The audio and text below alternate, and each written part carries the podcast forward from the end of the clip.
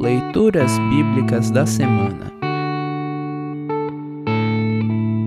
O trecho da epístola para o 11º domingo após Pentecostes está registrado em Hebreus 12, 4 a 29. Para compreender melhor este trecho, ouça esta breve introdução. Deus ama os seus filhos e por isso os corrige para que todos vivam eternamente na Jerusalém celestial. O escritor anima os cristãos a viverem sua fé com dedicação, perseverança, respeito e temor, sabendo que Deus se agrada disso. Por meio de Jesus Cristo, podemos nos aproximar de Deus com confiança, pois a nova aliança, selada no Monte Sião com o sangue do Cordeiro de Deus, superou a antiga aliança, aquela do Monte Sinai, da qual até mesmo Moisés teve pavor. Ouça agora Hebreus 12, 4 a 29 Hebreus 12, 4 a 29. Porque na luta contra o pecado, vocês ainda não tiveram de combater até a morte. Será que vocês já esqueceram as palavras de encorajamento que Deus lhes disse, como se vocês fossem filhos dele? Pois ele disse: Preste atenção, meu filho, quando o Senhor o castiga, e não se desanime quando ele o repreende, pois o Senhor corrige quem ele ama e castiga quem ele aceita como filho. Suportem o sofrimento com paciência, como se fosse um castigo dado por um pai, pois o sofrimento de vocês mostra que Deus os está tratando como seus filhos. Será que existe algum filho que nunca foi corrigido pelo pai? Se vocês não são corrigidos, como acontece com todos os filhos de Deus, então não são filhos de verdade, mas filhos ilegítimos. No caso dos nossos pais humanos, eles nos corrigiam e nós os respeitávamos.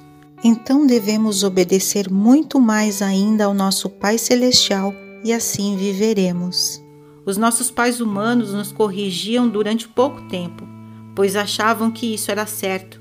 Mas Deus nos corrige para o nosso próprio bem, para que participemos da sua santidade. Quando somos corrigidos, isso no momento nos parece motivo de tristeza e não de alegria. Porém, mais tarde, os que foram corrigidos recebem como recompensa uma vida correta e de paz. Título: Conselhos e avisos. Portanto, levantem as suas mãos cansadas e fortaleçam os seus joelhos enfraquecidos. Andem por caminhos aplanados para que o pé aleijado não manque, mas seja curado.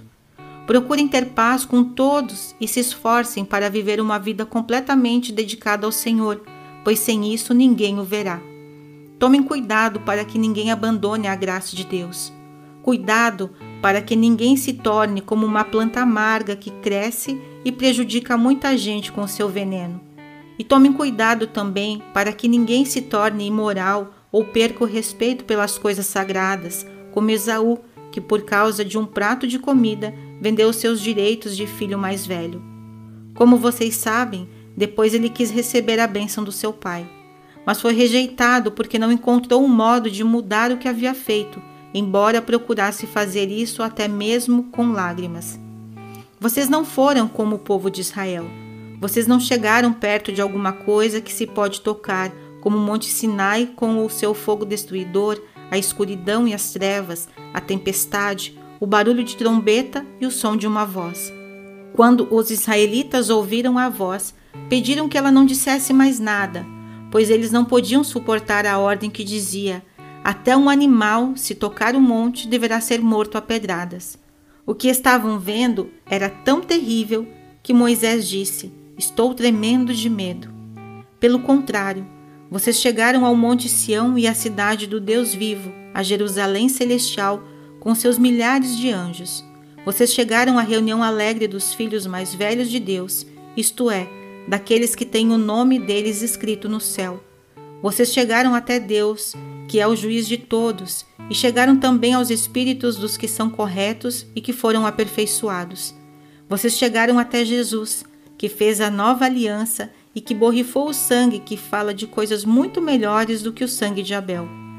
Portanto, tenham cuidado e não recusem ouvir aquele que fala Aqueles que recusaram ouvir a pessoa que entregou a mensagem divina na terra não puderam escapar. Por isso, muito menos escaparemos nós se rejeitarmos aquele que lá do céu nos fala. Naquele tempo, a voz de Deus fez com que a terra estremecesse, mas agora ele prometeu isso.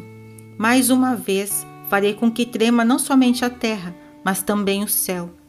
As palavras mais uma vez mostram bem que as coisas criadas serão abaladas e mudadas, para que as que não podem ser abaladas continuem como estão.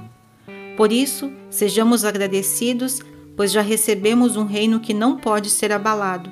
Sejamos agradecidos e adoremos a Deus de um modo que o agrade, com respeito e temor, porque na verdade o nosso Deus é um fogo destruidor. Assim termina o trecho da epístola para esta semana. Congregação Evangélica Luterana Redentor Congregar, Crescer e Servir.